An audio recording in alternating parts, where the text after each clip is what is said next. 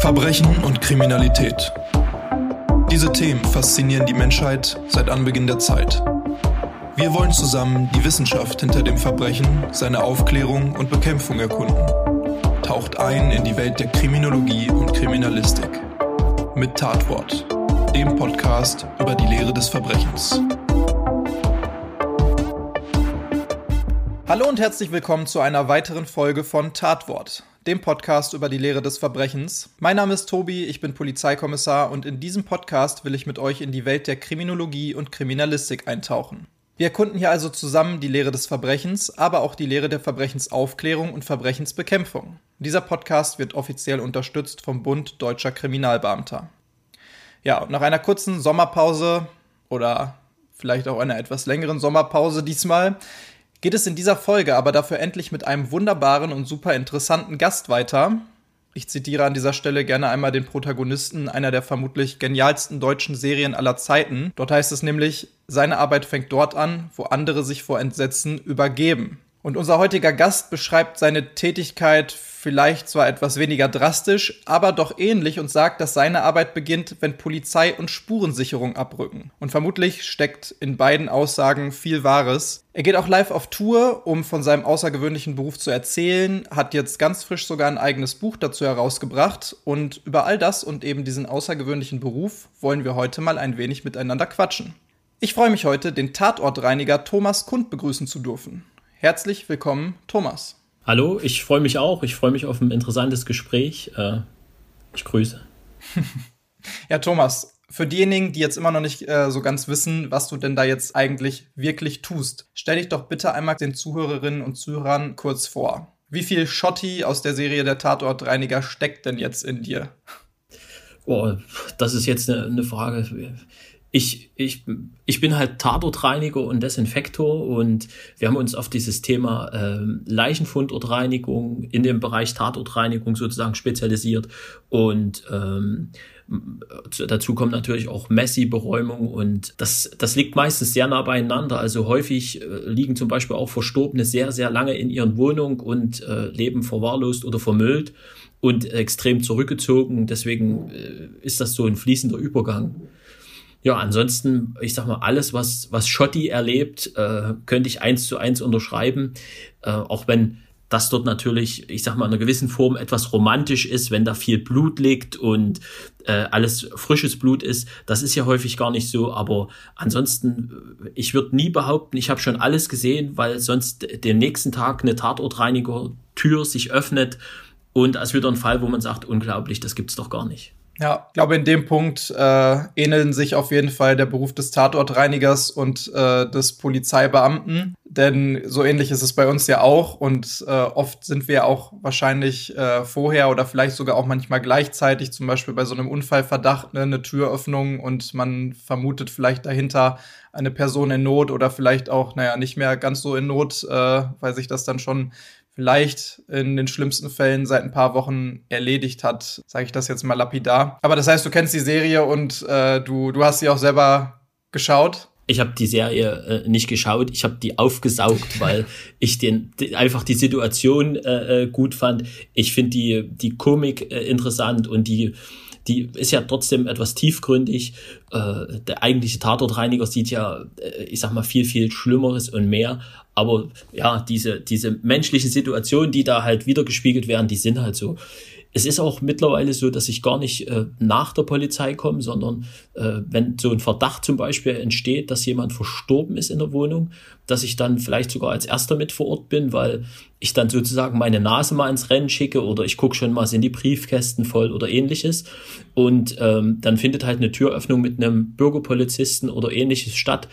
Und ich arbeite als Sachverständiger und Gutachter auch für solche mhm. Fälle, äh, für große Verwaltung. Und deswegen ist das mittlerweile auch ein Arbeiten Hand in Hand mit der Polizei und mit der Kripo, was ja. ich auch begrüße. Also sehr cool, auf jeden Fall. Also es äh, kann ja immer nur von Vorteil sein, wenn man dann Spezialisten oder Sachverständige vor Ort hat. Du hast es gerade schon angesprochen, dieses typische, ähnlich wie wenn äh, wir irgendwo hingerufen werden zu sowas. Also wir haben jetzt zum Beispiel keine Bürgerpolizei an sich, so wie äh, das bei euch in Sachsen ja dann, äh, glaube ich, äh, ist. Aber wenn man schon zu so einem Einsatz gerufen wird, man riecht schon diesen leicht süßlichen Geruch, den man eigentlich nur riechen kann, wenn man ihn schon mal gerochen hat und weiß, was man damit in Verbindung bringt, nämlich diesen Leichengeruch. Der ähm, Briefkasten quillt leicht über und äh, alles deutet schon darauf hin, man hat schon irgendwie so ein bisschen Bauchgefühl, so ein Instinkt. Man kommt ins Treppenhaus und weiß, okay, sehr wahrscheinlich, was einen da gleich erwarten wird. Ist das bei dir auch schon mittlerweile ja. so, dass du hinkommst und du kannst eigentlich schon sagen, okay, ich weiß, was da jetzt gleich auf mich wartet hinter der Tür? Ja, dann äh, kommen noch die äh, äh grün-gold äh, schimmernden Fliegen dazu, die im Treppenhaus oder in der Lampe sind oder die ersten Maden äh, unterm Abtreter der Geruch ist, äh, der ist halt einzigartig. Das ist ja nicht süß wie Zuckerwatte oder Vanillebonbons, sondern es ist halt süßlich wie Leiche. Mhm. Und ich sage manchmal so scherzhaft, ich kann eigentlich schon im Erdgeschoss sagen, wie lange jemand tot oben im fünften Stock liegt, weil es ja mittlerweile wirklich so ist, dass das sich dann rauskristallisiert. Natürlich hat man noch Tage, die dazwischen liegen oder wie, wie ist die Temperatur, wie sind die Wetterbedingungen und so, aber man kann doch schon sagen, okay, der liegt ja 14 Tage, hier liegt jemand acht Wochen oder ja, ein Jahr. Äh, auch das gab es schon. Also das ist ja verrückt, was man da alles sieht. Auf jeden Fall. Wobei ein Jahr, das hatte ich jetzt noch nicht. Was war deine längste Liegezeit einer Leiche? Also meine äh, persönlich längste Liegezeit ist wirklich ein Jahr und fast mhm. auf den Tag genau, äh, weil der, wow. der Verstorbene sehr gut Buch geführt hatte. Und ähm, ansonsten die, die längste Story, die ich gehört habe von einem Rechtsmediziner, ist sieben Jahre. Das ist schon unglaublich. Also, ich meine, da ist ja wahrscheinlich auch nicht mehr viel übrig hinterher. Ja.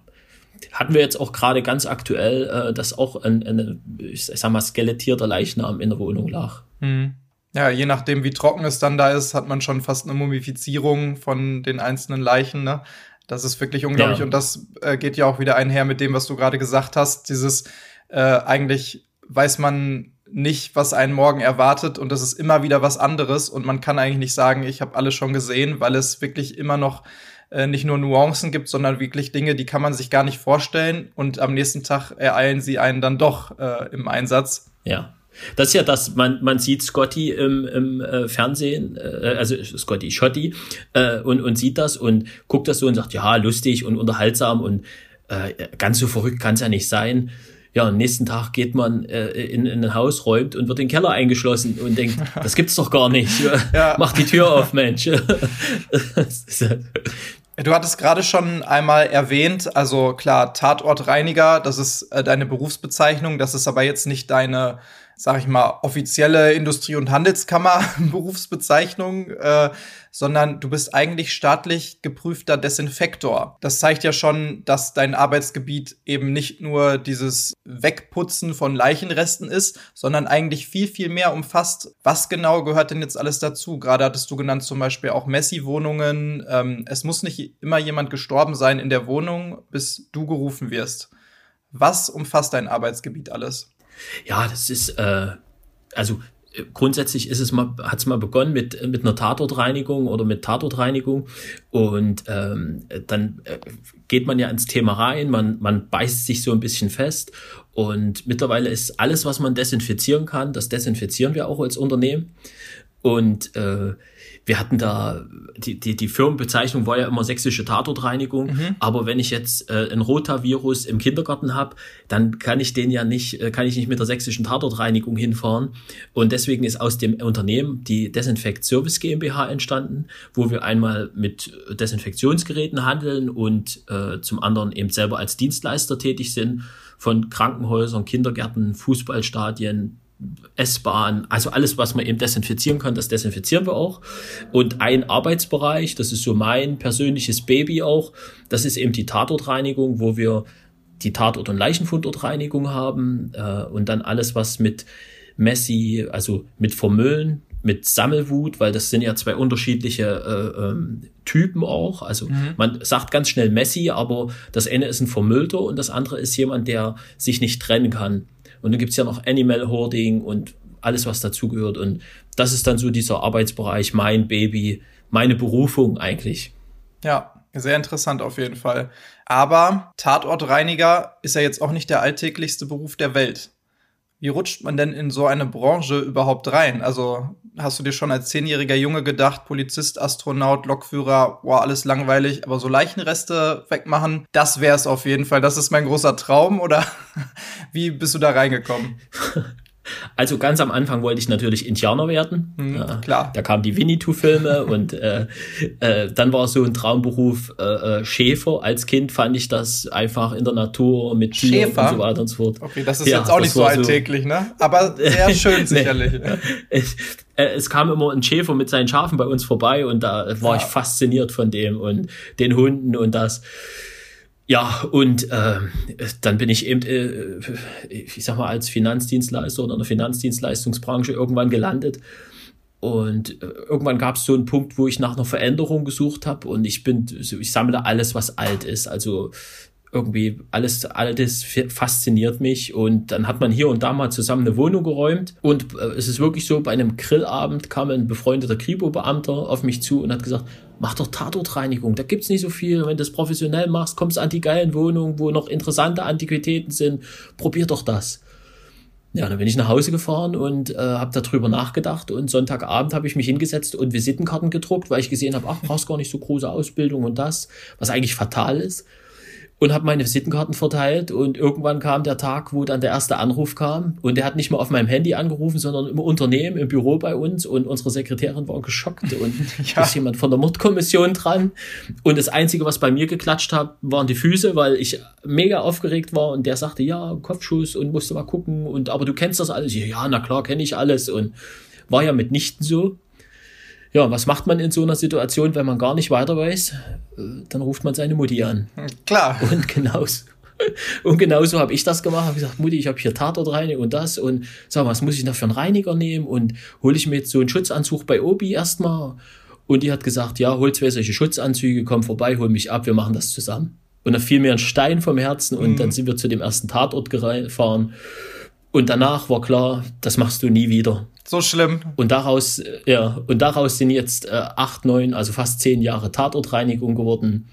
Ja, das, das war das nie wieder und dann professionalisiert man das, dann macht man den Desinfektor und äh, guckt nach Mitteln, dann testet man selber und wie kann ich Gerüche anders beseitigen und so und ja, so ist das immer mehr und immer mehr geworden und Jetzt sind wir ein mittelständisches Unternehmen mit zehn Angestellten und ja, macht Spaß. Ja, Hammer.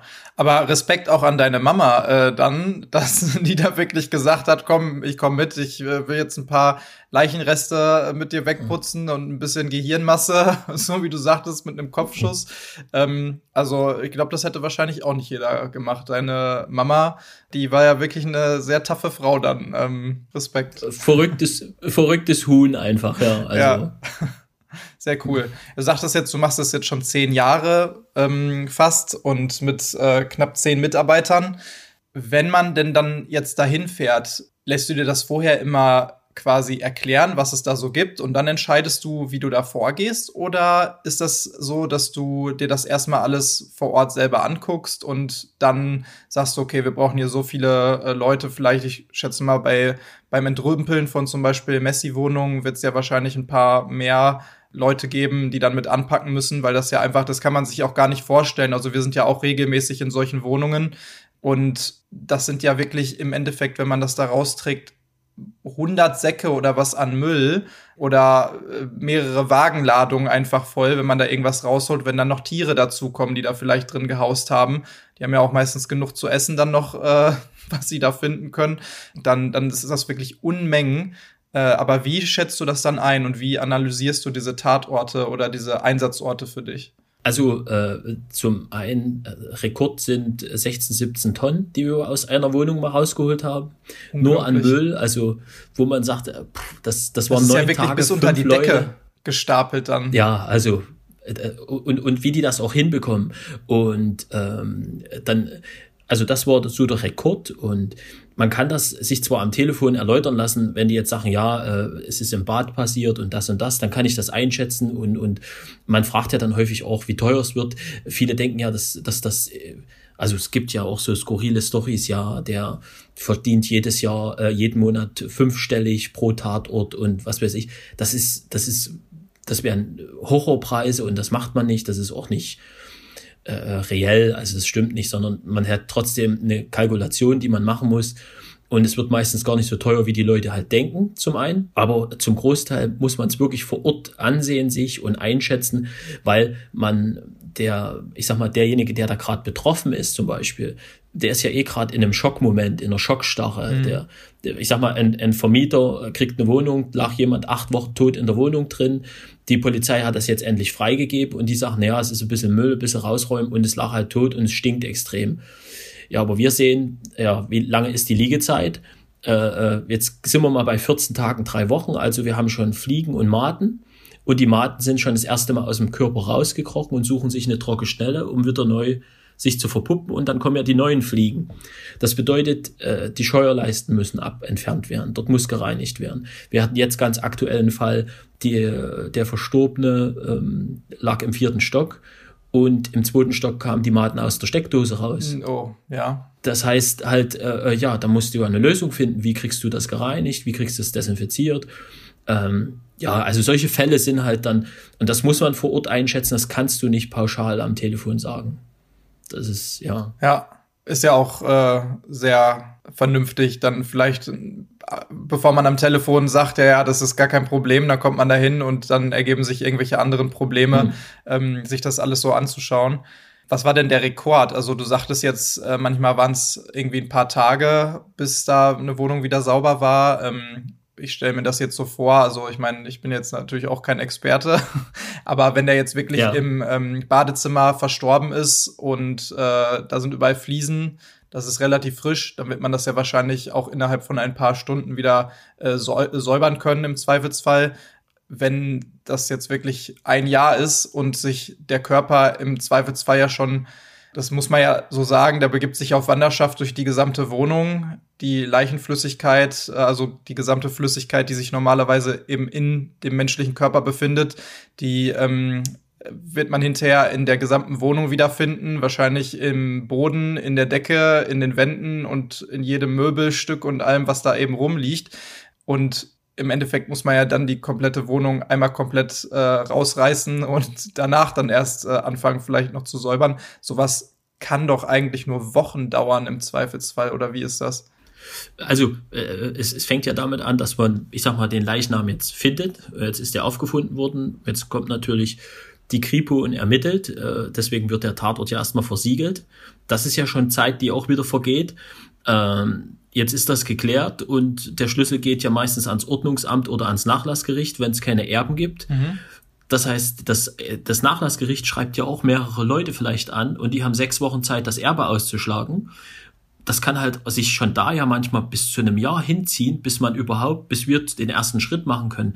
Deswegen ist es mittlerweile sehr schön, dass wir mit den Ordnungsämtern und mit der Kripo zum Beispiel in Verbindung sind, dass wir wenigstens eine Erstreinigung oder eine Erstdesinfektion äh, machen können, um auch den Leuten, die in dem Haus wohnen, äh, das wieder ein bisschen erträglich zu machen. Weil das ist ja, äh, zu, dem, zu dem Stress, dass man sagt, na, der Nachbar ist jetzt gestorben, äh, der Geruch, die Fliegen und das, das ist ja schon unangenehm für die Mieter. Und wenn wir dann drin sind, äh, machen wir als erstes eine Grobschmutzreinigung, also an der Stelle, wo es halt stattgefunden hat. Und dann werden wir häufig ja beauftragt, dann die Wohnung zu räumen. Da kommt es drauf an, wie viel es ist. Das muss halt alles raus. Das kommt in die Müllverbrennung und danach äh, beginnen wir mit der Reinigung, Geruchsneutralisierung. Das dauert halt auch, das braucht alles Einwirkzeiten. Also das heißt, dass wir wenigstens einen Monat brauchen, wenn es wirklich so eine Wohnung ist, mit allem drum und dran geruchsneutralisieren. Das Räumen und das, die Erstreinigung, das ist eigentlich in zwei, drei Tagen meistens erledigt. Das ja. sind wir ziemlich schnell. Und da ist es auch für die, für die Mieter dann auch erträglicher. Aber es können halt manchmal auch Fälle sein, wo du sagst, ja, da brauchst du mal zwei, drei Wochen mehr, weil das so intensiv ist oder es muss doch mal Estrich raus oder Fußboden oder man muss noch irgendwas entfernen. Wir versuchen natürlich immer erstmal die günstigere Variante. Dass man sagt, wir versuchen es doch zu reinigen, zu desinfizieren vielleicht.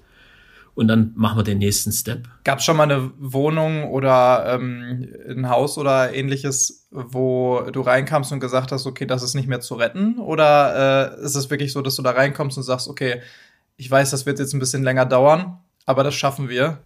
Also ähm, ich, ich bin ein bisschen fülliger, ich bin nicht der sportlichste, äh, aber wenn ich irgendwas mache, dann ist es immer so, ich, also ich mache zum Beispiel mal einen Triathlon mit und das. Ich bin bestimmt im letzten Drittel mit äh, im, und da noch mal im letzten Drittel. Also aber mein Ziel ist es immer anzukommen. Und wenn wir in eine Wohnung reinkommen und die ist noch so voll oder noch so schlimm, ist es eher so Herausforderung angenommen. Äh, also es, ich habe jetzt noch nie gehabt, dass ich gesagt habe, nee, das schaffen wir nicht und tut mir leid, äh, das machen wir nicht, den, das, das, den Fall nehmen wir nicht an, sondern es ist immer so dieses, wir nehmen die Herausforderung an und so geht's auch ein paar Kollegen oder, oder Mitarbeitern von uns. Ähm, der eine, der hat äh, in einem großen Supermarkt gearbeitet, war da in der Führungsebene äh, und der hat gesagt, das Schönste ist, wenn so eine Wohnung am Ende leer ist und man hat das Ergebnis. Wenn, wenn man in einem Supermarkt das Regal einräumt, ist das abends, sieht das wieder mhm. aus wie Sau und ist wieder liederlich und man fängt immer wieder von neuem an und ihm sagt zum Beispiel zu, dass das, ja, es ist zum Ende Schluss, wir kehren aus, wir reinigen, desinfizieren, es ist ein schönes Ergebnis. Und das ist immer dieses Ziel. Und wenn da 16 Tonnen drin sind, Herausforderungen angenommen. Ja, Hammer. Kann ich mir auch vorstellen, dass das wirklich ein richtig schönes Gefühl ist, wenn man dann in der sauberen Wohnung steht. Äh, ich hatte ja jetzt auch schon die Möglichkeit, in ähm, dein neues Buch äh, reinzulesen. Und da hattest du ja auch zum Beispiel geschrieben, oder beziehungsweise du hast es ja mit Tarkan Bakshi zusammengeschrieben, ein super Autor, den äh, ich auch Wahnsinn. sehr schätze für seine Arbeit bis jetzt. Also Neo Magazin Royal früher, ähm, Gute Arbeit Originals, so ein sehr bekannter YouTube-Kanal, äh, vieles von ihm schon früher gesehen. Und aktuell schreibt er, glaube ich, auch für Tommy Schmidt in Studio Schmidt. Also äh, super genau. cool. Wobei immer ein bisschen unsympathisch, wenn man so jung, gut aussehend ist und dann auch noch so erfolgreich. Äh, das kann ich überhaupt nicht nervt, leiden. Nervt, oder? nervt total. ähm, nee, aber wirklich äh, cooler Typ und äh, dadurch auch wirklich, muss ich sagen, ich bin jetzt fast durch mit dem Buch und es ist wirklich total unterhaltsam geschrieben, total witzig. Und da sind ja auch ein paar Dinge drin, die du schreibst, äh, so deine typischen Rituale vielleicht. Äh, da schreibst du ja auch ein bisschen von dem Daniel heißt er, glaube ich, ne, der im Getränkemarkt ja. ne, gearbeitet hat. Da schreibst du auch von so einem Ritual, was du jedes Mal hast, wenn eine Wohnung dann quasi fertig ist. Hast du das dir irgendwann ausgedacht, äh, einfach nur so quasi aus, aus Spaß oder hat das einen gewissen Sinn für dich oder vielleicht so, sogar einen äh, gewissen Wert für dich, dass du da so ein, so ein typisches Ritual entworfen hast für dich? Ähm, ich ich würde mal jetzt, das sind äh, drei Fragen, ich will gerne alle sozusagen beantworten. Also zum einen ist es so, ich bin extrem dankbar, dass ich Tagan da kennenlernen durfte und dass wir gemeinsam das Projekt gemacht haben. Ich habe viele Leute jetzt kennengelernt, so ich sag mal aus Funk und Fernsehen mittlerweile. Und ähm, die sind halt vor der Kamera vielleicht manchmal ein kleines bisschen anders als äh, normal sind, was auch okay ist. Und wenn jemand Tagan so hört und kennt und sieht, ich kann euch eins sagen, der ist genauso. Also das ist ein echt super sympathischer Typ. Ich, ich freue mich auch auf die Tour, die wir jetzt gemeinsam machen und wo wir die Buchvorstellung haben. Wir haben uns ja immer nur über, auch über äh, Zoom oder ähnliches unterhalten, weil Corona-bedingt es nicht anders möglich war.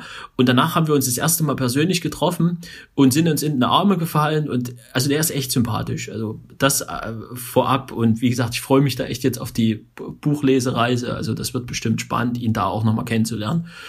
Äh, Daniel ist einer meiner besten Freunde und äh, der hat selber Getränkemärkte und macht mit äh, diese ganze Geschichte, weil ihm das Spaß macht, das zu räumen und wir haben da auch Freude dran. Und ähm, die letzte Frage war. Ähm, dein Ritual, quasi, dein Abschlussritual. Also, ja, genau, Wohnung. entschuldige. genau. Also, das ist so, man ist ja, äh, äh, ich sag mal, der, selbst der größte Atheist, äh, den es gibt, der sagt, also ich glaube nicht an, an Himmel und Hölle und an Gott und an irgendwem, sondern es ist so, wie es ist und wenn wir tot sind, sind wir tot. Selbst der sagt dann, wenn jemand Liebes verschloben ist, also jemand sehr sympathisch ist und, und der ihm am Herzen lag, sagt man dann manchmal, ja, der, der sieht uns doch von oben und der guckt doch zu. Das ist irgendwie auch ein gutes Gefühl, wenn man so denkt, das kriegt sie mit. Also ich, ich hoffe und wünsche mir, dass meine Mama das mitkriegt, was hier gerade passiert und so, äh, äh, wie, wie das alles sich entwickelt hat, weil mich das echt freut und ich da denke, dass sie da mega stolz ist. Und ähm, dieses Ritual ist halt daraus entstanden, dass ich einfach dann gesagt habe, ja, jetzt verabschiede ich mich. Ich habe auch sehr viele, äh, die dann zu mir sagen, Mensch, wenn Sie alles gereinigt haben, könnten Sie bitte die Fenster aufmachen. Ich habe gelesen, äh, dass der Verstorbene dann auch gehen kann Das, das sagen viel, häufig Leute zu mir und äh, dann sage ich, na klar, dann mache ich das, ist überhaupt kein Problem. Und deswegen, ich verabschiede mich, dann habe ich den Fall auch aus dem Kopf. Also ich beschäftige mich nicht mehr extrem damit oder denke da viel drüber nach, sondern ich habe mich ehrlich und ordentlich verabschiedet, habe guten Job gemacht und dann ist es okay. Ja, das ist ein ganz wichtiger Punkt, den du ja auch gerade jetzt angesprochen hast, dieses damit abschließen, äh, endgültig und dann hat man es aus dem Kopf. Gab es denn bis jetzt schon Fälle, wo du das vielleicht nicht ganz so leicht aus dem Kopf bekommen hast? Weil ich sag mal, man hört ja oft, also auch wenn äh, man als Polizeibeamter diese Fragen gestellt bekommt, was ist denn für dich am schlimmsten? Ist es der Anblick von äh, einer Leiche? Ist es der Geruch? Und ich sage dann immer, ja, also Anblick, das ist was, daran kann man sich gewöhnen. Der Geruch ist etwas, daran kann man sich, finde ich, äh, schlechter gewöhnen, weil es eben so ein ganz bestimmter Geruch ist. Aber auch das ist möglich. Aber das Schlimmste sind meistens irgendwie die Schicksale und das Ganze drumherum, was damit verbunden ist. Wenn wir dann da hinkommen und dann hat man da die ähm, am Boden zerstörten Hinterbliebenen, mit denen man dann ja auch noch sprechen muss. Man muss unangenehme Arbeiten mit denen zusammen machen. Man muss mit denen besprechen, welchen Bestatter äh, holt man jetzt vielleicht und wie läuft das Ganze weiterhin ab, obwohl die eigentlich gerade äh, erstmal selber klarkommen müssen mit der ganzen Situation und wir müssen die dann wiederum überfallen. Und dieses ganze drumherum ist eigentlich viel schlimmer als dieses reine weltliche, biologische dahinter. Weil irgendwann sieht man das einfach ein bisschen professioneller, vielleicht ein bisschen auf medizinischer Ebene. Aber dieses Abschließen, das fällt mir in den Fällen zumindest schwerer, wenn, wenn man da vielleicht so eine emotionale Verbindung sogar noch hat mit den Personen, weil die vielleicht einen erinnern an irgendjemanden, den man äh, kennt oder sowas. Ähm, oder wenn Kinder involviert sind oder sowas. Gab es da bei dir schon mal ähm, ähnliche Fälle? Also, dass du gesagt hast, okay, das äh, hat mich jetzt doch ein bisschen mehr aufgewühlt, da musste ich noch mal ein, zwei Mal drüber nachdenken? Also ja, äh, zum einen habe ich kurz eine Frage. Äh, wie geht's? Also der Leichengeruch ist ja dann in der Nase. Hast du das gleiche Problem? Also ich, ich kenne das so und ich, ich sage den meisten auch, dass das dann auch so ist, dass, dass so zwei, drei Wochen später man, ich sag mal, beim Joggen auf einmal so diesen Geruch nochmal in der Nase hat und denkt, also entweder liegt hier irgendwo einer oder das ist jetzt nochmal von dem und dem Fall. So. Absolut. Also das geht mir ganz genauso. Bei meiner ersten äh, Leiche die auch schon ein bisschen länger gelegen hat, wo also dieser Leichengeruch auch schon sehr intensiv war. Das war wirklich, ähm, der hat mehrere Wochen in seinem Auto in einer Zun-Garage, also auch ein relativ kleiner Raum, gesessen und es war 35 Grad in diesen Wochen mitten im Hochsommer. Ich habe die Garage aufgemacht. Ich war derjenige damals noch als Auszubildender, der in diese Garage reinkriechen musste, weil die anderen nicht reingepasst haben. die ging nur so ein Spalt ja, auf. Okay. Ähm, und ab dem Zeitpunkt, wo die Garage aufgemacht wurde, hat sich das wirklich im Ganzen, und das klingt so übertrieben, aber das hat sich wirklich im ganzen Viertel verteilt. Also da konnte man hinterher wirklich eine Straße weiter, konnte man das riechen. Und ich hätte es an dem Tag nicht geglaubt, aber ein paar Tage später bin ich dann irgendwie von der Arbeit zurückgefahren und ich hatte das Gefühl, wirklich immer bei jedem Geruch, den ich so ein bisschen intensiver gerochen habe, dachte ich mir so, oh, das riecht ja schon wieder nach Leiche. Und dann hat man auf einmal irgendwie ja. das Essen vor sich gehabt, dann wollte ich irgendwie Nudeln essen und dann dachte ich mir, oh, irgendwie riecht es nach Leiche. Und das kam immer mal wieder, immer mal so nach in, in einem. Und auch dieses. Ne? Genau, wirklich. Man, liegen, man so. schmeckt es. Das ist ja wirklich auch dieser Geruch, dieser süßliche, ja. der ist so intensiv teilweise, dass man ihn wirklich schmecken kann. Genau wie du sagst, das ja, liegt einem so ja. auf der Zunge. Da, das ist wirklich so, dass es dann in den merkwürdigsten Situationen, wo auch wirklich eigentlich gar nichts damit zusammenhängt ist, ähm, mhm. man diesen Geruch wieder riecht, ja. Das, das, das kenne ich auch. Mhm. Und das ist auch teilweise, auch wenn man das wochenlang nicht gerochen hat, dann riecht man das auf einmal ja. und du weißt sofort wieder, okay, das ist Leiche. Ja, ja, genau, genau. ja, schön. Also geht's mir nicht bloß so, okay. Nee, überhaupt ja. nicht. Äh, und, und nur doch zu deiner Frage. Äh, also zum einen, äh, mir geht's zum Beispiel so, wenn, wenn andere weinen, egal ob Männer oder Frauen, boah, da, da könnte ich immer mitheulen. Also ich bin da sehr sensibel und mhm. ich bin ein lebensbejahender, lebensfröhlicher Mensch, aber da, also ich bin trotzdem sensibel und kriegt da schnell einen Kloß im Hals, wenn es bestimmte Situationen gibt. Und das teasert einem dann auch an. Und ich glaube, da dürfen wir uns das Menschliche auch nicht, äh, ähm, trotz unseres Jobes, den du ja genauso machst, äh, aus der Hand geben, sondern müssen dann auch menschlich reagieren, wenn die Leute so sind, weil wir treffen sie halt in ihrem verwundbarsten Augenblick. Und äh, für mich einer der Fälle, also es gab sicherlich viele Fälle, die mich mitnehmen und die mich beschäftigen. Für mich war ein Fall, ähm, wo ich äh, heute noch ein Kloß im Hals kriege und Gänsehaut, weil mich das beschäftigt äh, und ich da dann äh, einen Hut vor den Beamten äh, ziehe, die, die solche Arbeiten machen. Ich hatte einen Fall, da lag jemand sogar vier, fünf Wochen und wir mussten die Reinigung, wurden dann also sozusagen beauftragt für die Reinigung und ähm, ja, man recherchiert ja dann automatisch auch ein bisschen mit und sieht ja die Wohnung und kann die in einer bestimmten Art auch lesen. Und da lag ein Urteil mit Haftantrittsversuch äh, mhm. sozusagen, dass derjenige ein Jahr und sechs Monate zur Haft antreten sollte äh, wegen Kinderpornografie, Kindesmisshandlung und äh, Handel mit äh, gewissen Videos und, und Fotos und so weiter und so fort. So, das war für mich schon erstmal so, dass ich, äh, also so schlimm wie es ist, ich, ich konnte für den auch kein Mitleid mehr empfinden. Das ist, da ist es halt bei mir irgendwie vorbei. Ja, und dann lag ein Tablet und ich nehme das und wie, wie ich das so berühre, geht das Display an und es erscheint auf dem Display ein Foto und äh, da war ich da, da, da krieg ich einen Hals. Das ist einfach, äh, ja, das ist furchtbar. So war auch die ganze Wohnung, also es lagen verschiedene Sachen dort auch überall rum und so und wurden dann, ich habe das alles äh, äh, dann auch im Nachgang auch der Polizei übergeben. Also war sehr viel Sachen zum Ermitteln. Also wer die Videos und sowas auswerten muss, Hut ab, dass Menschen das können. Absolut. Ich bin ja. selber Papa, ich bin selber Papa von einem sechsjährigen Sohn und an dem Tag bin ich nach Hause und mein Sohn kam auf mich zu und da kommen Tränen in den Augen und das ist, mhm.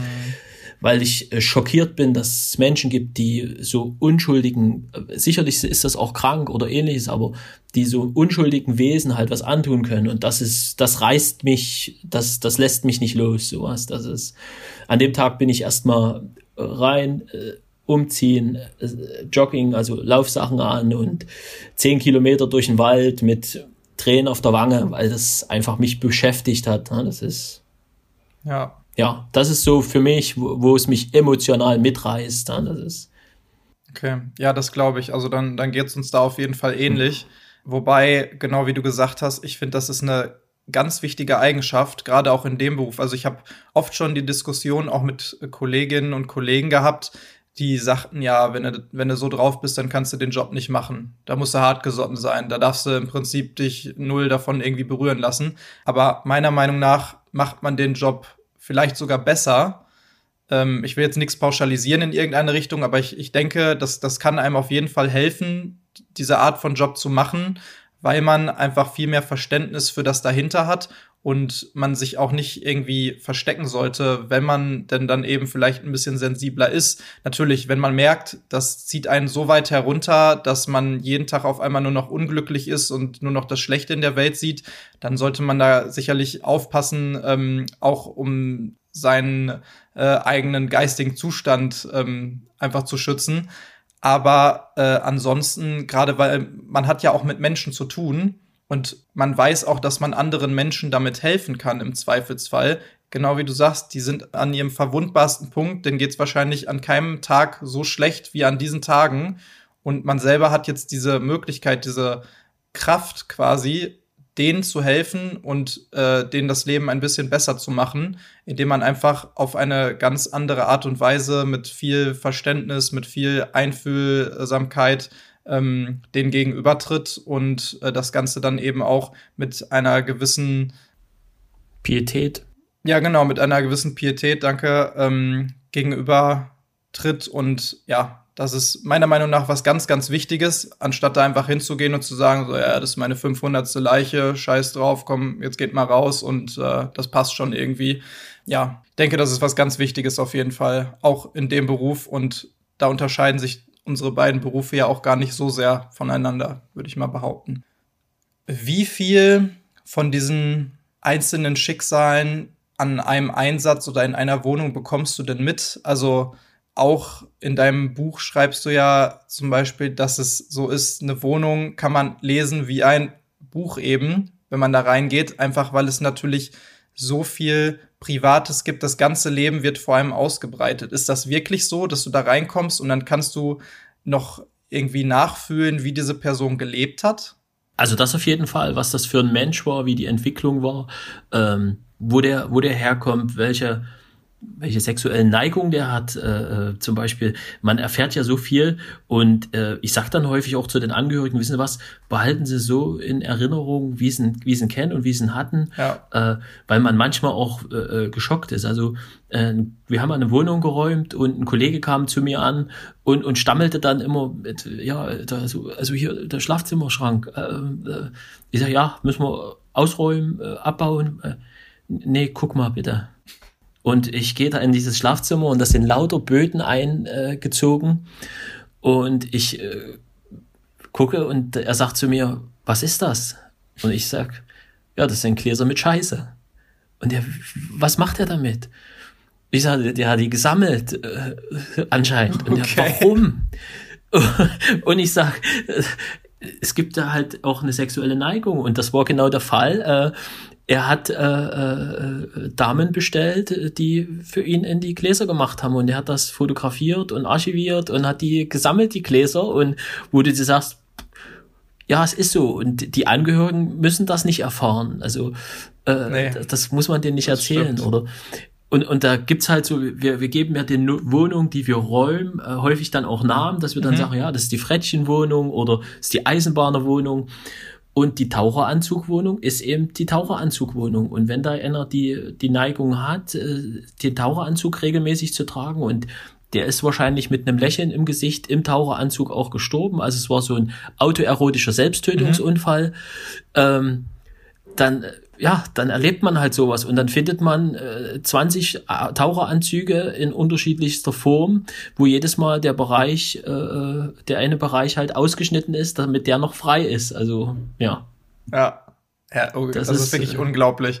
Also, äh, da, da gibt es wirklich, da sind wir wieder an dem Punkt, es gibt nichts, was es nicht gibt. Dinge, die man sich ja, vorher genau. wirklich nicht vorstellen kann, die man sich nicht ausdenken kann, mhm. denen steht man dann da gegenüber. Aber ich finde ja. auch gerade das macht es ja dann immer wieder spannend und äh, ist ja auch viel Material, um hinterher dann darüber vielleicht reden zu können. Wurde halt auch dann im Nachgang, äh, bist erstmal geschockt und denkst, das, was ist das für ein Gerät? Was macht man damit? Und äh, dann, dann kann man das vielleicht so ein bisschen recherchieren und dann sagt man, mhm. unglaublich, dass ja. es sowas gibt. Hammer. Ja, wenn du mit diesen Geschichten, sag ich mal, also klar, mittlerweile gehst du ja sogar live auf Tour, erzählst ein bisschen von deinem Leben als Tatortreiniger. Äh, wie gesagt, jetzt hast du das äh, Buch sogar geschrieben, wo du ja auch wirklich teilweise äh, sehr intime Details von deinem Leben äh, so ein bisschen erzählst, auch zum Beispiel deine Beziehung zu deiner Mutter oder zu deiner Oma. Ähm, also wirklich auch etwas tiefergehende Bereiche deines Lebens beschreibst. Wie gehen denn deine Freunde und deine Familie mit diesem Job um und mit diesen ganzen Geschichten, die du erzählst? Also erzählst du das zum Beispiel auf Partys, was du machst und oder sagst du lieber, nee, ich mach was Langweiliges, immer noch Finanzbranche oder sowas, damit die gar hm. nicht erst weiter nachfragen? Also das eine ist, äh, das erzähle ich zum Beispiel auch sehr gerne. Ähm, wenn, wenn, wenn man früher auf einer Hochzeit war und man hat sich mit einem jemanden, den man noch nicht kannte, vielleicht von der Braut oder so, was, jemanden halt unterhalten und hat so, ja, und was machst du beruflich? Ja, bin tätig in der Finanzdienstleistung und ach Mensch, ähm, ich muss noch mal zum Onkel, äh, ja, äh, wir quatschen ja. nachher noch mal oder so mal gucken. Und zack sind die weg, äh, ja, weil die denken, oh, Hauptsache der will mir jetzt nichts verkaufen. Mhm. Und man hat eine Stunde vorher sich top unterhalten. Und jetzt mache ich das manchmal so, dass ich dann sage, ja, ich bin, ich bin eigentlich so Reinigungskraft, Spezialreinigung mit Desinfektionshintergrund und ach, sag mal, ist das Tatortreinigung? Das klingt ja spannend. Also das würde ich auch gern. Also angucken, machen könnte ich das nicht, aber Mensch, du mal gucken und oh, was erfährst du da? Da hast du ja bestimmt verrückt. Erzähle doch mal. Da ist man auf einmal im, im Mittelpunkt des, des Handelns sozusagen oder im Mittelpunkt der Situation. Und äh, die Leute hören halt gerne äh, Geschichten und, und äh, True Crime und was passiert da und mhm. ähm, und das ist mir eben aufgefallen und dadurch ist die Idee entstanden, dass ich halt das mal erzähle, Stories hinter verschlossenen Türen und ähm, das ist dann so, ich treffe mich zum Beispiel jeden Dienstag mit ein paar Freunden zur Dienstagsbierrunde. Und dann erzähle ich halt auch mal so Stories und dann gucke ich, wie reagiert halt, oder das ist nicht nur bei der Dienstagsbierrunde, sondern auch an sich, erzähle ich manchmal so Stories und gucke, wie reagieren die Leute denn drauf, wenn du das so erzählst. Und so ist eigentlich das Programm entstanden, dass das eigentlich nur mehrere Stories sind, die ich irgendwo schon mal erzählt habe. Ja. Und die Leute sagen, ach, das ist ja spannend oder das ist ja interessant und das ist traurig und Und so ist das entstanden und äh, so ist eigentlich auch das Buch entstanden, weil man eben viele Sachen erlebt und ich, auch das ist ja eine Art äh, Verarbeitung der Fälle, das Buch zu schreiben. Also es hat mir mit Tagan mega geholfen, zum Beispiel auch äh, äh, die zwei Situationen, die im Buch beschrieben werden, selber zu verarbeiten. Das ist mhm. ja wichtig, dass man das äh, und äh, das war halt, ich habe mit Tagan äh, Zoom-Meeting gemacht und wir haben drüber geredet und ich habe ihm was erzählt und wir haben herzhaft gelacht und beim nächsten Mal saßen wir beide mit Tränen im Gesicht äh, äh, an der Kamera und äh, ich habe die Story erzählt und so, also das ist eben das, was es dann ausmacht und dadurch hoffe ich oder denke, dass das Buch halt auch besonders ist. Und es ist nicht bloß so ein, ich bin Tatortreiniger und die Story war schlimm und hier habe ich den Fall gelöst und ohne mich wäre die Kribo ja gar nichts, so nach dem Motto, mhm. sondern äh, nee, das ist nicht so und äh, das, das ist ein Job, den man macht, das ist auch ein Knochenjob häufig und äh, in Zusammenarbeit mit allen. Und ich bin auch nicht der Ermittler oder äh, irgendwas, sondern ich bin der Tatortreiniger und ich habe halt eine gewisse Lebensgeschichte und die konnte ich erzählen und das ist toll für mich. Ja, das merkt man auch, finde ich, wenn man das Buch liest. Wie schon gesagt, dass du da halt auch sehr viel von dir selbst irgendwie mit äh, reingepackt hast und es einfach nicht nur Stories sind über dich, sondern wirklich von dir kommt und auch so ein bisschen dein Innerstes irgendwie offenbart. Das, das hat, das Gefühl hatte ich auf jeden Fall.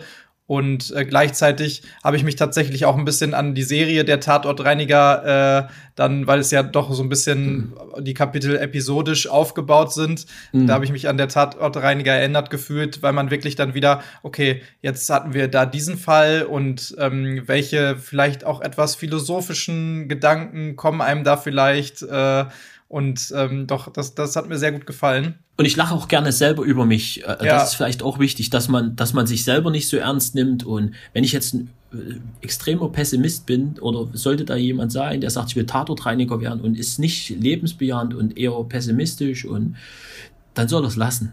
Dann macht es mhm. keinen Sinn. Dann kannst du den Job nicht gut machen. Ja. lebensbejahend, ja. Lächle die Welt an und sie lächelt zurück. Ja, auf jeden Fall. Also damit kommt man sicherlich auch viel entspannter äh, durchs Leben, ne, für sich selber. Und ich finde auch, also ich hatte jetzt zum Beispiel in der letzten Folge mit einem Rechtsmediziner gesprochen. Du warst auch schon bei denen zu Gast im Rechtsmedizin-Podcast, ja, ne? Okay. Genau. Und ähm, da haben wir auch darüber gesprochen, so ein bisschen über diesen Humor. Vielleicht auch teilweise etwas schwarzer Humor in der, ich nenne es mal, Branche, ne, die mit dem Tod zu tun hat, öfter mal. Und meiner Meinung nach muss dieser Humor da auch Platz finden in dieser Art von Beruf. Erstens so ein bisschen als Selbstschutz und ein bisschen als ähm, Verarbeitung für diese ganzen Situationen. Zweitens bleibt es nicht aus, wenn es irgendwann halt zu einer Art Routine wird, weil im Endeffekt ähm, hat man das dann natürlich schon öfter mal gesehen und kann dann vielleicht auch die witzige Seite dahinter sehen ansonsten sehe ich das eigentlich in, in jedem Bereich so. Also ich habe auch schon oft gehört, hat denn Humor in so einem Job überhaupt noch Platz? Und äh, ja, du musst das aber ernst nehmen. Es hat ja nichts damit zu tun, dass man das nicht ernst nimmt, wenn man auch mal darüber lachen kann. Im Gegenteil. Mhm. Sondern man nimmt es ernst, man macht seine Arbeit professionell, man äh, ist allen Menschen, die damit zu tun haben, ähm, gegenüber auch immer äh, natürlich sehr ähm, pietätvoll, aber trotzdem heißt das nicht, dass man vielleicht auch nicht denen sogar noch ein Lächeln aufs Gesicht zaubern kann im Endeffekt und die hinterher dann doch vielleicht glücklicher da rausgehen, ne? Also ich denke, äh, eine Routine ist, äh, ist so der, der Einstieg in eine schlampige Routine, also dann wird es eine schlampige Routine. Ähm, ich hatte mal einen Bestatter, der hat ständig Witze erzählt. Ich denke, das passt nicht. Also nee, äh, das, das, das macht auch keinen Sinn. Das ist auch denke ich, pietätlos. Aber äh, man kann jetzt, man muss ja nicht selber man muss nicht selber dieses traurige Gesicht die ganze Zeit haben und, und so, sondern man kann ja die anderen trotzdem ermutigen und, und wenn man äh, dann, wenn die Angehörigen nicht da sind oder ähnliches oder man mit der Kripo spricht vorne vor der Tür oder so, dass man da nicht äh, in, in eine Fleppe zieht und traurig ist, sondern dass man auch mal einen Spruch macht und äh, oder ähnliches, äh, das ist doch okay, das ist äh, und das das das darf's auch und äh, wie gesagt, man sollte da schon lebensbejahend und fröhlich durch die Gegend gehen, den Job fröhlich machen. Aber ich kann zum Beispiel auch keine Musik hören bei bei der Tatortreinigung. Das machen Kollegen, die die machen sich Kopfhörer rein und hören irgendwelche Lieder ich würde permanent an, an äh, Tatorte erinnert, wenn ich im Radio sitze mhm. und, und bestimmte Lieder höre, dann denke ich dann, ach, das war der Tatort und dort hast du das gemacht. Deswegen, also ich will dann auch meine Ruhe und, und einfach den Job machen. Und ja, dann mit Anstand und Respekt und trotzdem äh, fröhlich mit einem Lächeln im Gesicht, dann ist alles gut. Ja, tolle Einstellung, finde ich. Du hattest vorhin gesagt, dass wenn du auf Partys mit Leuten über deinen Beruf sprichst, dass dann äh, auch ab und zu mal welche sagen, oh, würde ich auch mal gerne gucken und so, ja, wäre jetzt vielleicht nicht der Job für mich, dass ich es jeden Tag mache, aber ich würde ich, ich würde auch mal gerne dabei zuschauen, das interessiert mich. Hast du tatsächlich schon mal Leute mitgenommen? Also äh, so quasi Art Praktikanten. Ich meine, Daniel hattest du selber gesagt, ist ein guter Freund von dir und war auch vorher ja schon ein guter Freund von dir, den du dann mitgenommen hast. Aber ähm, äh, fragen da wirklich mal Leute nach, ob sie da mal mitkommen können und sich das angucken können? Und nimmst du die Leute dann mit? Also ich habe schon äh, gerade auch über Instagram zum Beispiel sehr skurrile Anfragen gehabt, das muss man schon sagen. Ich möchte aber keinen, ich sag mal, Tatortreiniger, Tourismus entwickeln. Mhm. Das ist respektlos, dass man sagt, ja, komm doch mal mit, guck mal hier, hier Lager oder das. Ich zeige halt bei der Show ein paar Sachen, das ist okay. Und ansonsten nehme ich den Job schon ernst.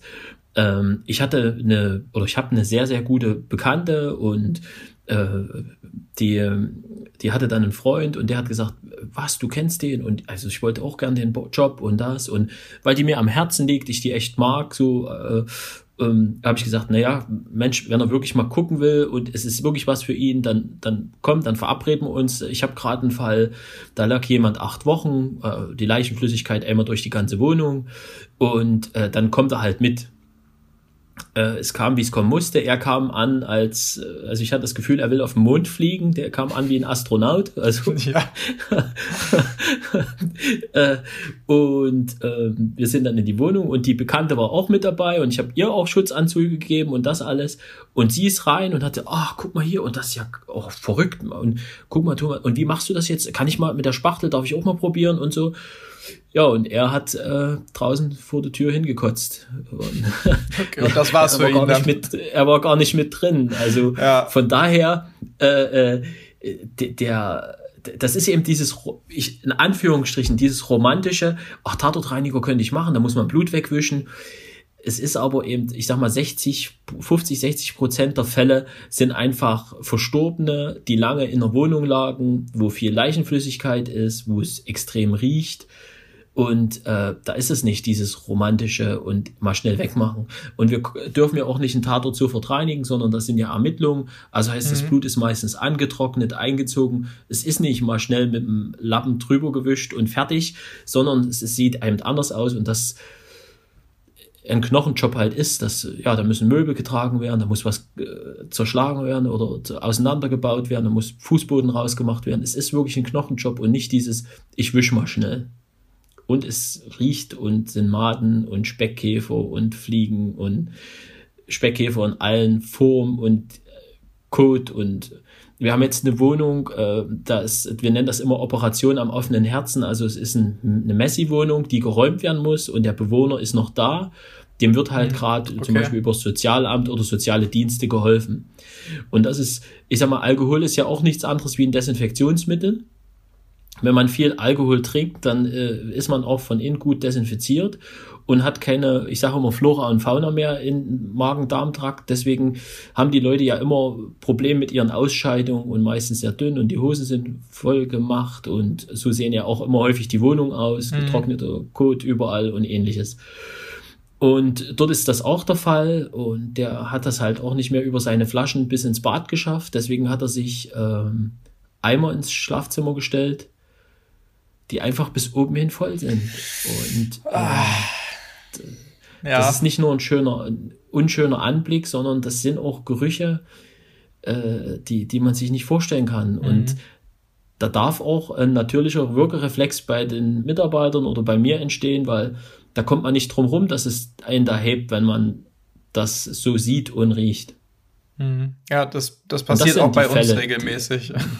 Ich hatte mal einen, also einen Kollegen sozusagen von dir. Äh, wir hatten eine Türöffnung, sechs Wochen tot in der Wohnung und äh, der eine ist reingegangen, der eine äh, äh, Polizeibeamte und der andere ist an der Tür stehen geblieben und hat gesagt, oh nee, das kriege ich heute nicht hin. Wir hatten gestern eine Feier, eine Geburtstagsfeier. Mhm. Ich bekotze mich, ich kann heute nicht rein, ich kann nicht. Also es war wirklich das gibt's halt auch mal und das ist auch eine menschliche Reaktion. Dass man ja, da das kann man niemandem verübeln in, in solchen Fällen. Ja. Und da finde ich tatsächlich noch, was du jetzt gerade beschrieben hast, schlimmer. Also dieser Leichengeruch, das ist ein ganz bestimmter Geruch. Aber ja. ich würde noch nicht mal sagen, der ist jetzt so mega schlimm. Also je näher man da rankommt, und natürlich gibt es da auch verschiedene Ausprägungen, aber der ist nicht so, so rein abartig per se. Aber das, was man ja. teilweise in diesen vermüllten Wohnungen hat, wo dann monatelang verschimmeltes Essen irgendwo rumliegt und äh, teilweise eben auch Kot- und Urinausscheidungen und ähm, ja, alles, was man irgendwie so ausscheiden kann, solange man noch lebt zumindest. Das, das finde ich teilweise viel, viel schlimmer als äh, so eine Leiche, die irgendwie länger gelegen hat. Ja, ja, das, das also sehe ich auch so. Also äh, äh, abgelaufene Lebensmittel, die in Kühlschränken sind, wo ich sag mal die Kühlschranktür schon alleine aufging durch die Gase, die da entstanden. Und ähm, wir räumen halt die Kühlschränke aus, desinfizieren die trotzdem, also reinigen die immer und entsorgen die dann äh, ja, da hast du so äh, Handschuhe, die bis übers über den Ellenbogen gehen und greifst da rein und ziehst das raus und dann macht's pluff, weil irgendeine Tüte aufplatzt. Mhm. Äh, dann kannst du nur gucken, dass du ganz schnell dein Gesicht rüber drehst und diesen Geruch nicht abkriegst, weil sonst ist da Ende im Gelände. Und äh, ja, solche Sachen. Ein Fall hat man, ähm, ich habe dann immer gesagt, also es war auch sehr viel äh, Kot und Ausscheidung in der Wohnung und ich haben wir gesagt, warum riecht das so komisch? So, das hatte so einen ganz eigenen Geruch nochmal, äh, wo ich echt verwundert war. Und dann hat's Klick gemacht. Ähm, der hat nur Rotwein getrunken. Und es war echt so eine Rotwein-säuerliche Marke, die der mhm. da an den Tag gelegt hat. Ja, also deswegen, man kann sich auch nicht auf irgendeine Situation einlassen oder da sagen, das ist ja wie immer, sondern es kommen Gerüche oder Sachen an, ans Licht, wo man sagt, gibt's gar nicht. Ja, auch wieder eine spannende Ermittlungsarbeit zu schauen, was jetzt die schlimmsten Gerüche so fabriziert in dieser Wohnung. Ich meine, so ein ja. bisschen ist es ja so, dass ihr im Prinzip dann ja auch schauen müsst, woher kommt das Ganze jetzt, äh, um dann im Endeffekt natürlich auch angemessen darauf reagieren zu können, ne? Ja, ja, ja. Das ist auch äh, ein, ein Sinnesorgan, was man nutzen muss, sicherlich dabei, auch wenn es vielleicht für die meisten nicht so schön ist. Kann ich auch niemandem verübeln, auch dem, äh, dem Partner deiner äh, Bekannten da nicht. Aber man muss es natürlich sich dann auch eingestehen und versuchen, vielleicht das nicht zu sehr zu romantisieren im Vorhinein, weil, genau wie du sagst, es ist eine, es ist ein Knochenjob und es ist auch kein besonders sauberer äh, Job, den man da macht. Genau, also hinterher genau. schon, aber ja. währenddessen wahrscheinlich eher weniger. Und dieses, dieses typische, was dann viele hier, ja, äh, im Fernsehen machen, die sich ja immer hier so ein Mittel unter die Nase und so. Oh Gott. Das ja, also äh, Vic Vaporub und das, ich sag mal, äh, ja, also ich wurde gefragt da auch, ich sage, ja, kann man machen, hat man halt länger was vom Geruch, weil da die Atemwege schön frei sind. Ruhig vorher noch ein Kaugummi oder ein Eukalyptusbonbon essen, dass alles schön frei ist, dass, äh, dass sich die Geruchsbakterien auch richtig schön ablegen können. So, es ist ja Quatsch und wir brauchen ja unsere Nase. Es ist ja auch für euch, es ist ja ein, ein Ermittlungsbestandteil. Riecht's hier nach Gas oder äh, nach einem bestimmten Gift oder ähnliches? Absolut. Also die, genau die gleiche ähm, Geschichte hatten wir auch mit äh, dem Dr. Marcel Verhoff, äh, dem, dem Rechtsmediziner, ja. ne, auch mich mit ihm drüber unterhalten das ist das Bescheuertste, was man machen kann. Aber man hört es ja immer wieder. Es gibt einfach so ein paar Gerüchte, die halten sich einfach hartnäckig. Und ja. vielleicht muss man die auch selber einmal äh, mitgemacht haben oder vielleicht einmal den Fehler gemacht haben, um zu wissen, was für eine blöde Idee das ist, sich mal schön die Atemwege frei zu, äh, zu riechen und ja. dann erstmal in so eine Wohnung reingeht. Weil dann hast du wirklich ja. noch mal länger was davon. Länger als sowieso schon, ne? Ja, äh, genau, genau. In solchen Fällen. Also ich bin, äh, seitdem ich das mache, selber äh, aufgeräumter, sortierter. Äh, ich halte mein Auto viel, viel sauberer, als ich das früher gemacht habe. Mein, mein bester Kumpel, der lächelt das immer. Früher hatte ich äh, erstmal zehn Minuten gebraucht, um den Beifahrersitz freizuräumen, dass er mitfahren kann. Und heute ist das immer alles picobello und er sagt, ey, du holst gerade äh, 10 Jahre, 15 Jahre nach, wo deine, jetzt ist dein Auto ständig sauberer, sauberer als meins jemals war. Und, und früher, da war das so äh, ein fahrender Müllcontainer. So, ja, man räumt halt trotzdem selber oder achtet da selber auf einmal viel mehr drauf, als es, als das früher war. Das ist ja auch eine gute Entwicklung. Ich meine, zum einen kennt man sich natürlich auch besser damit aus. Das heißt, mhm. man weiß im Zweifelsfall, was sich da vielleicht ansammeln kann, wenn man mal vielleicht nicht sofort irgendwas wegräumt. Also das kennt wahrscheinlich jeder äh, mit äh, seinem Käse, den er vielleicht mal aus Versehen, während er in den Urlaub gefahren ist, im Kühlschrank vergessen hat oder sowas. Und wenn man das dann auch noch offen vielleicht irgendwo in der Wohnung oder vielleicht auch in einem Auto irgendwo liegen hat, irgendwelche Essensreste oder was auch immer sich da so ansammeln kann, dann weiß man ja, was da so alles äh, kreucht und fleucht. Und da muss man ja auch sagen, das ist ja auch nicht ganz ungefährlich. Also wir reden ja jetzt die ganze Zeit hier davon, ne, reingehen, aufräumen und es stinkt und es ist eklig. Aber es ist ja auch so, dass man rein theoretisch so ein Schimmelpilz oder was, ne, wenn man den abbekommt, das ist ja sicherlich auch sehr gesundheitsschädlich. Also äh, achtet ihr da auch besonders drauf? So, also klar, Schutzkleidung gibt es natürlich, ne? Aber ähm, achtet ihr auch besonders darauf, dass es dann natürlich Stoffe gibt, die euch gefährlich werden können? Natürlich, also es ist extrem wichtig. Ähm, wie gesagt, die, die schlimmsten Sachen sind die Schimmel, äh, Schimmelspuren, Schimmel an sich der, der halt gesundheitsschädlich sein kann. Äh, es gibt verschiedene Bakterien und Keime, die, die wir beachten müssen. Und ähm, wir müssen zum Beispiel beim Arbeiten aber auch selber darauf achten, dass wir zu bestimmtes Desinfektionsmittel nicht einatmen. Viele denken ja, Mensch, Desinfektionsmittel, das ist ja, äh, das tötet ja die bösen Keime ab und bösen Bakterien. Ich sehe das jetzt häufig, äh, ja, ich sag mal, äh, es gibt jetzt manchmal äh, bei bestimmten Schnellrestaurants zum Beispiel solche Tafeln, wo man jetzt bestellen kann.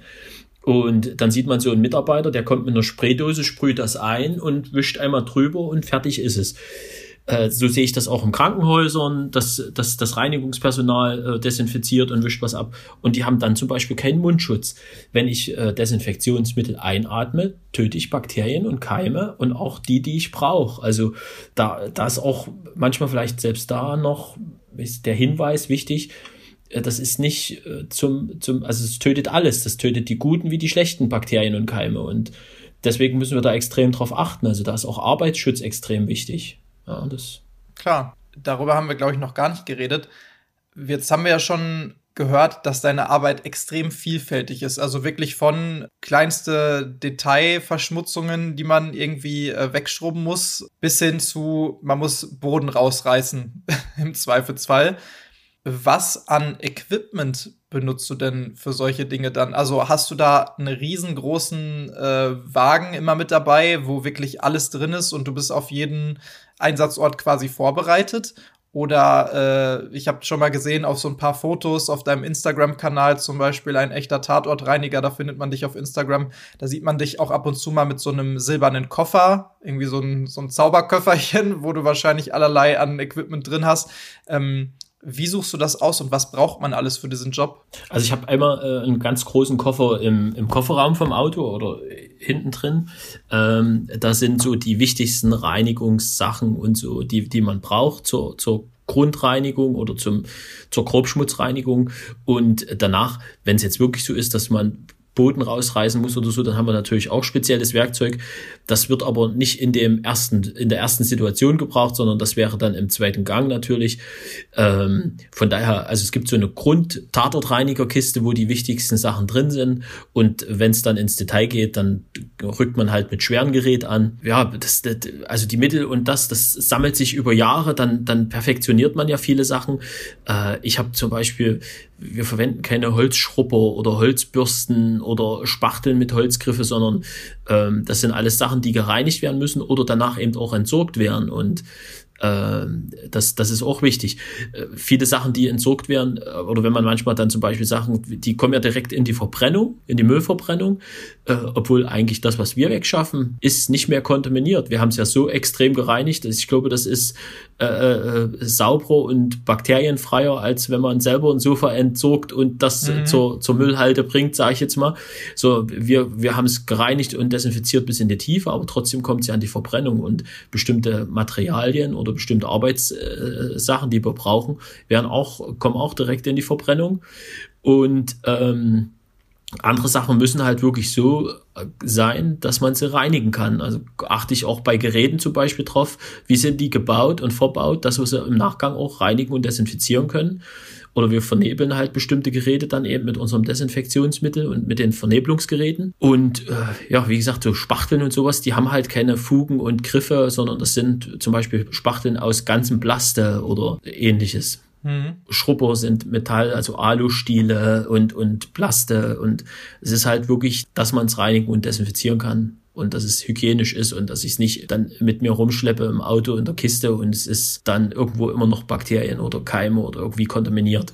Das heißt, er hat sich so über die Jahre jetzt äh, quasi so eine ganze Sammlung zusammengefügt und äh, da ist immer mehr dazugekommen und jetzt hat man so ein bisschen wirklich so einen Zauberkoffer mit seinen Zaubermittelchen. Man weiß, was funktioniert für einen selber, in welchen Situationen und im Endeffekt bist du dann doch quasi auf alles vorbereitet, weil du ja nicht weißt, was, äh, was dich erwarten könnte beim nächsten Mal. Genau, und es ist trotzdem auch ein Prozess. Also äh, jeder Tatort musst du dich wieder auf neue Situationen einstellen, du musst äh, dich auf die Gegebenheiten einlassen und musst halt auch, ich sag mal, kreativ sein, um zu sagen, das, das kriegen wir so und so hin. Und ich, ich fahre dann trotzdem auf, ich sag mal, Gebäudereiniger messen und ähnliches und informiere ich. Das ist immer ein Prozess, der sich weiterentwickelt, weil, ja, wie heißt so schön, wer nicht mit der Zeit geht, der geht mit der Zeit. Und ähm, es gibt halt immer wieder auch Neuerungen und Veränderungen, und die, die wichtig sind. Ich, ich hole keine Schutzanzüge äh, aus dem Baumarkt, so wie ich es vielleicht ganz am Anfang beim ersten Tatort gemacht habe, sondern ich habe spezielle Schutzanzüge mit einer bestimmten Gasdichte, mit denen können wir auch vernebeln automatisch. Und die kosten ein paar Mark, aber ich schmeiß die danach nicht in die Waschmaschine, sondern die werden entsorgt. Das ist einfach, das gehört mit dazu, dass äh, ein paar Sachen halt leider entsorgt werden müssen, aber das ist halt wichtig. Klar, auf jeden Fall. Ich entzog auch immer die, die Sachen, die von der Polizei noch da liegen. Die, die Schutzanzüge, die Schlappen, die Handschuhe, die werden ja gerne im Hausflur dann liegen gelassen und das räume ich alles mit weg. Also ich habe auch schon vom Bestatter, die, der hatte auch mal ein paar Leichensäcke liegen lassen oder so. Also der Angehörige, der soll in die Wohnung kommen und außer dass er den Menschen vermisst, soll er nicht feststellen, was eigentlich passiert war. Hm. Das wollte ich gerade fragen, wo du jetzt sagtest, äh, mal vielleicht irgendwelche Utensilien von der Kripo oder so oder von der Polizei, die dann da noch liegen. Hast du im Nachgang schon mal äh, irgendwelche Dinge gefunden, die ganz sicher eigentlich nicht mehr dort hätten liegen sollen oder vielleicht sogar irgendwelche, sagen wir mal, es muss ja noch nicht mal Equipment sein, sondern vielleicht irgendwie eine Spur oder sowas, wenn es jetzt mal wirklich ein Tötungsdelikt war oder ähnliches, ähm, was vielleicht der Polizei dann weitergeholfen hat. Du hast gerade gesagt, zum Beispiel diese Dateien Kinderpornografie, das ist ja dann im Zweifelsfall ermittlungsrelevant, aber natürlich äh, auf eine andere Art und Weise. Nicht, also es, es hat nicht mit dem Tod der Person dann an sich zu tun, was du da gefunden hattest, aber gab es schon mal andere Situationen, wo du vielleicht noch irgendwelche Spuren gefunden hast, weil du guckst ja wahrscheinlich dann auch noch mal ein bisschen gründlicher in jeder Ecke, die man vielleicht gar nicht so ähm, sehen kann, wenn man da als erstes mal reinkommt. Also ähm, grundsätzlich glaube ich, dass die, die Beamten immer einen guten Job machen. Also äh, die wissen genau, wo sie hingucken müssen und ähnliches.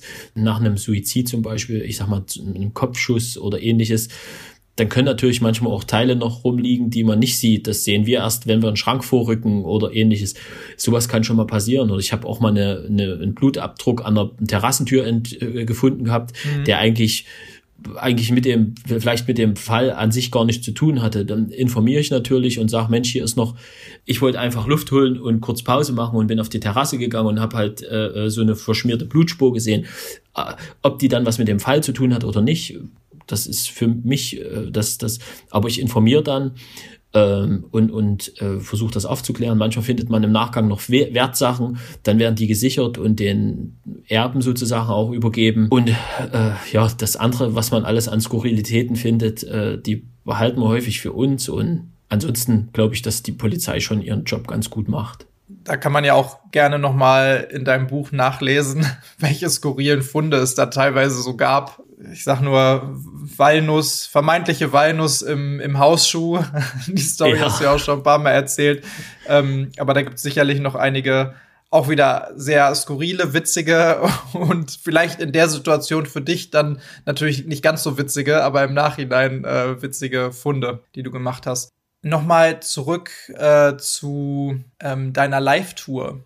Erstmal wo genau kann man was dazu finden? Gehst du jetzt aktuell noch auf Live-Tour? Du sagtest gerade mit äh, Tarkan hast du natürlich so eine Lesereise, die du aktuell dann abhalten wirst zu deinem äh, neuen Buch oder zu eurem neuen Buch. Aber äh, deine anderen Auftritte, wo kann man da noch was zu finden? Also ähm, zum einen ist es, wenn man für die Lesereise das möchte, äh, kann man äh, nach dem Tod komme ich.de. So heißt das Buch, ne? Genau, so heißt das Buch. Da kann man alles drüber erfahren. Es gibt äh, ein paar Sachen, die man da bestellen kann, Buch und äh, Sachen, die dazugehören oder die man gerne dazu haben möchte, T-Shirt, Tassen und äh, die, alles, was es so. Duftbaum finde ich total cool. Also äh, ein Duftbaum von mir ist doch eine geile Idee. Der sieht dann ja. auch aus wie du, oder? Ja, ja, ja, ja. Wirklich? Das ist echt cool. Ja, das fand ich echt ja, sympathisch. Ja. ja. Cool. Ähm, und ansonsten jetzt zum Beispiel unter thomaskund.de äh, oder ein echter Tatortreiniger ähm, findet man die aktuellen Tourdaten. Das ist nächstes Jahr im Frühjahr geht das los. Mhm. Äh, war eigentlich äh, sollte das im, im Herbst jetzt starten, aber Corona-bedingt ist das natürlich Klar. auch eine schwierige Situation. Aber es geht dann im Frühjahr los und äh, bin ich auch ganz zuversichtlich, dass das klappt. Und da freue ich mich auch drauf. Das ist zwar, ich sag mal, eine, eine harte Tour. Das ist halt auch äh, ein Job äh, zu meinem Job. Mhm. Aber es macht mir ja Spaß und darüber zu berichten. Und ja, da kann man die Tour und ja, kommt alle, guckt euch an und lacht mit mir, weint mit mir und äh, seid, habt einen schönen, unterhaltsamen Abend. Ja. Sehr cool. Was die Lesereise angeht, die beginnt ja jetzt ein bisschen früher, aber glaube ich schon, oder? Genau, das geht jetzt äh, Ende September, gibt es schon den ersten Termin, dann einen auch in Leipzig. Also ich bin in zwei, drei Städten unterwegs und ja, empfehle, ist äh, nochmal anders spannend, weil mit Tagan auf der Bühne, ähm, ja, das macht bestimmt auch Spaß, freue ich mich. Äh, interessant. Glaube ich gerne.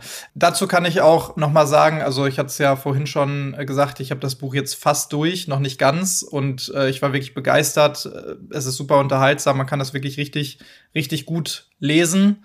Äh, ich habe es auch fast am Stück durchgelesen und ähm, kann jetzt auch noch mal sagen, dass selbst wenn man sich vielleicht ein bisschen besser mit der Materie auskennt als der Durchschnittsleser, weil man selber vielleicht schon mal an solchen Tatorten, Einsatzorten äh, war, auch dann ist es super interessant, weil genau wie du sagst, kein Tatort, kein Ansa äh, Einsatzort ist wie ein anderer eigentlich. Ähm, da kann man trotzdem super viele interessante Stories nochmal sich ähm, durchlesen dazu. Ein paar hast du ja auch so schon erzählt, ein paar hast du jetzt auch heute schon erzählt. Und das Allerbeste ist, ich darf euch, also den Zuhörerinnen und Zuhörern, tatsächlich sogar das ein oder andere Exemplar verlosen. Und dafür auch nochmal vielen Dank, Thomas. Und wenn ihr wissen wollt, wie ihr eins der Bücher von Thomas, also mit dem Titel Nach dem Tod komme ich, ergattern könnt, da müsst ihr nichts anderes tun, als diesem Podcast einfach auf Instagram unter Tatwort Podcast zu folgen. Da werdet ihr dann in den nächsten Tagen alles Wichtige rund um das Gewinnspiel erfahren, aber auch noch mal um das Buch. Da werdet ihr auch noch mal sehen können, wie ihr vielleicht äh, an Thomas herantreten könnt, beziehungsweise wie ihr zu den Tourdaten kommt und sowas. Das werde ich da alles noch mal veröffentlichen. Also einfach auf Instagram unter Tatwort Podcast folgen. Ja, dann habt ihr vielleicht die Chance auch noch mal ein Exemplar zu gewinnen. Es ist das Einzige ist ähm, vielleicht, ich habe Tagan halt die Stories erzählt mit meinen Worten und er hat sie, ich sag mal, mit seinem Wording geschrieben und hat eigentlich genau den Punkt getroffen. Also der hat bestimmte Situationen beschrieben. Ich kann zum Beispiel ein Beispiel, äh, ich beschreibe meine Mutter und er hat sie mit seinen Worten erklärt. Und das, den Teil habe ich vorher meiner Schwester gegeben, weil ich einfach gesagt habe, guck doch mal, was, was sagst du, passt das? Äh, und sie hat gesagt, oh, ich habe äh, äh also 14 Tage gebraucht. Ich habe jedes Mal angefangen, das zu lesen und musste es wegtun, äh, mir eine Träne aus dem Gesicht wischen, weil ja, der hat genau die Mutter erwischt und hat, konnte das genauso wiedergeben. Und so ist das bei vielen Fällen. Wenn ich das dann selber nochmal nachgelesen habe, muss ich halt schmunzeln oder lachen, weil ja, er hat's getroffen. Und das ist das Schöne und darüber bin ich eben dankbar, dass es, ja, dass es so ein tolles Buch geworden ist. Ja, man fühlt das auf jeden Fall auch ein bisschen. Was äh, vorhin ja schon, was ich vorhin ja schon erwähnt hatte, ich, ich fand es auch wirklich überraschend. Also die ein oder andere Story habe ich natürlich auch schon vorher mal ge gehört und äh, habe mir mal so das ein oder andere Interview natürlich von dir angehört und durchgelesen im Vorhinein. Aber in dem Buch, also selbst wenn man die Stories teilweise schon kennt, die darin beschrieben werden, dann geht das noch mal so sehr in die Tiefe und, und zeigt noch mal so intime Momente auch mit deiner äh, Mutter oder mit deiner Oma ähm, und äh, dein, dein Leben mit den beiden ja auch, was ja auch nicht immer einfach war, sage ich mal, ähm, einfach durch die Umstände sicherlich und äh, das zeigt aber auch noch mal, glaube ich, oder das, das lässt noch mal erkennen, woher du dann doch deine, deine ganze lebensbejahende Einstellung irgendwie nimmst unter anderem auch von, von deiner Oma und deiner Mutter, so wie ich das zumindest interpretiere. Und äh, das ist nochmal total schön zu sehen, dass egal in welche Situation man kommt und egal in welcher, mit, mit welcher Situation man konfrontiert ist, dass es doch immer irgendwie einen Weg gibt. Und äh, da gab es immer dieses schöne Thomas Mann-Zitat, was da ja auch öfter mal drin vorkommt. Ich kann, weil ich will, was ich muss. Genau. Und ja, das erkenne ich bei dir auf jeden Fall, dass du diese Einstellung hast. Auch wenn es vielleicht nicht immer so einfach ist oder an manchen Stellen ne, in seinem Leben man sich denkt, boah, bleib mir weg mit solchen pathetischen äh, Blödsinn. Das ist jetzt einfach gerade ein bisschen zu viel für mich. Im Endeffekt schafft man es dann doch vielleicht wieder daraus, egal wie viele Tonnen an Müll äh, man hat, durch die man sich erstmal durchgraben muss, ne? Und, und genau die Einstellung ge gebe ich halt auch bei einer Messi-Beräumung oder wenn dann ich sozusagen die Operation am offenen Herzen ist. Die, die Leute sind ja auch äh, in ihrer Gefühlswelt an solchen Tagen, wenn wir das dann räumen und reinigen, hoch und runter. Und ich sage immer, äh, bevor es dann losgeht, äh, heute beginnt ihr neues Leben. Heute äh, schaffen wir den Abschnitt zum neuen Leben. Das wird hart. Sie werden heute auch mal zu mir Arschloch sagen und schimpfen. Aber am Ende des Tages wollen wir hier ein schönes Ergebnis haben und darauf freue ich mich. Und es ist dann auch zum Schluss so, dass, dass man halt mit einem Lächeln dort geht und wie dankbar die Leute sind. Auch manchmal im Nachgang kriegt man dann nochmal einen Brief oder eine Mail geschrieben, wo man einfach denkt, guck, äh, nicht schlecht. Und da haben wir echt tolle, habe ich echt tolle, verrückte Menschen kennengelernt und äh, ich, ich, hab, ich hätte noch Platz für ein zweites Buch oder noch eine zweite Bühnenshow oder Schlimmer geht immer oder mal gucken, was danach kommt. Ich freue mich auf jeden Fall drauf. Ja. Ja, du hast ja auch noch viel Zeit, das alles umzusetzen und ich freue mich auf jeden Fall auch drauf. Also bei der Bühnenshow werde ich sicherlich auch noch mal mit dabei sein nächstes Jahr. Hoffentlich. Also würde ich mich auf jeden Fall freuen, wenn das funktioniert. Und ähm, ja, ansonsten war das ja schon ein, ein sehr schönes Schlusswort, Thomas. Mit dieser Einstellung die ich nur euch allen ans Herz legen kann, die jetzt gerade zuhören, lässt sich das Leben sicherlich ein bisschen einfacher wuppen. Und damit sind wir dann aber auch schon am Ende unserer Folge angelangt. Thomas, ich möchte mich wirklich noch mal ganz, ganz herzlich bei dir bedanken, dass du hier zu mir dazugestoßen bist und von deinem wirklich spannenden und faszinierenden Beruf erzählt hast. Ich hoffe, dir hat es auch gefallen und du fandest es auch ein bisschen interessant. Ich freue mich da immer total auch dann eben äh, bestimmte Leute kennenzulernen, die total interessant sind, so wie dich. Wenn ihr mehr über Thomas und seine Arbeit erfahren wollt oder ihn vielleicht selbst mal engagieren wollt, darf man das so sagen, mit deiner Firma, ne, Desinfekt hoch 3, dann könnt ihr ihm äh, vor allen Dingen auch auf Instagram folgen. Da heißt du ja, wie gesagt, ein echter Tatortreiniger. Und auf deiner Website ein echter Tatortreiniger.de gibt es ansonsten ja auch alle Infos zu deiner Tour, noch zu deinem Buch, allerlei Wissenswertes zu deinem Job und eigentlich alles rund um die Person Thomas Kund. Also wie gesagt, vielen Dank nochmal dafür, Thomas. Möchtest du noch irgendwas sagen, nochmal ein letztes Wort an die Zuhörerinnen und Zuhörer richten? Also mir hat's äh, super viel Spaß gemacht. Ich könnte noch eine Stunde weiter äh, erzählen und hätte noch fünf, sechs Stories und sowas. Äh, vielleicht haben wir noch mal irgendwann die Möglichkeit. Ja. Ansonsten wünsche ich allen, dass alle äh, gesund bleiben, dass sie weiter dranbleiben und bedanke mich bei dir und bis bald. Ebenfalls, vielen Dank. Außerdem freue ich mich ja auch selbst immer über Feedback oder weitere Themenvorschläge ähm, oder vielleicht auch Gastvorschläge. Ebenfalls gerne über Instagram, Facebook oder über die Webseite vom Podcast. Ihr findet mich dort naheliegenderweise überall unter Tatwort Podcast. Und ansonsten bleibt mir wieder einmal nur zu sagen, auf Wiederhören, bleibt sauber und bis zur nächsten Folge von Tatwort.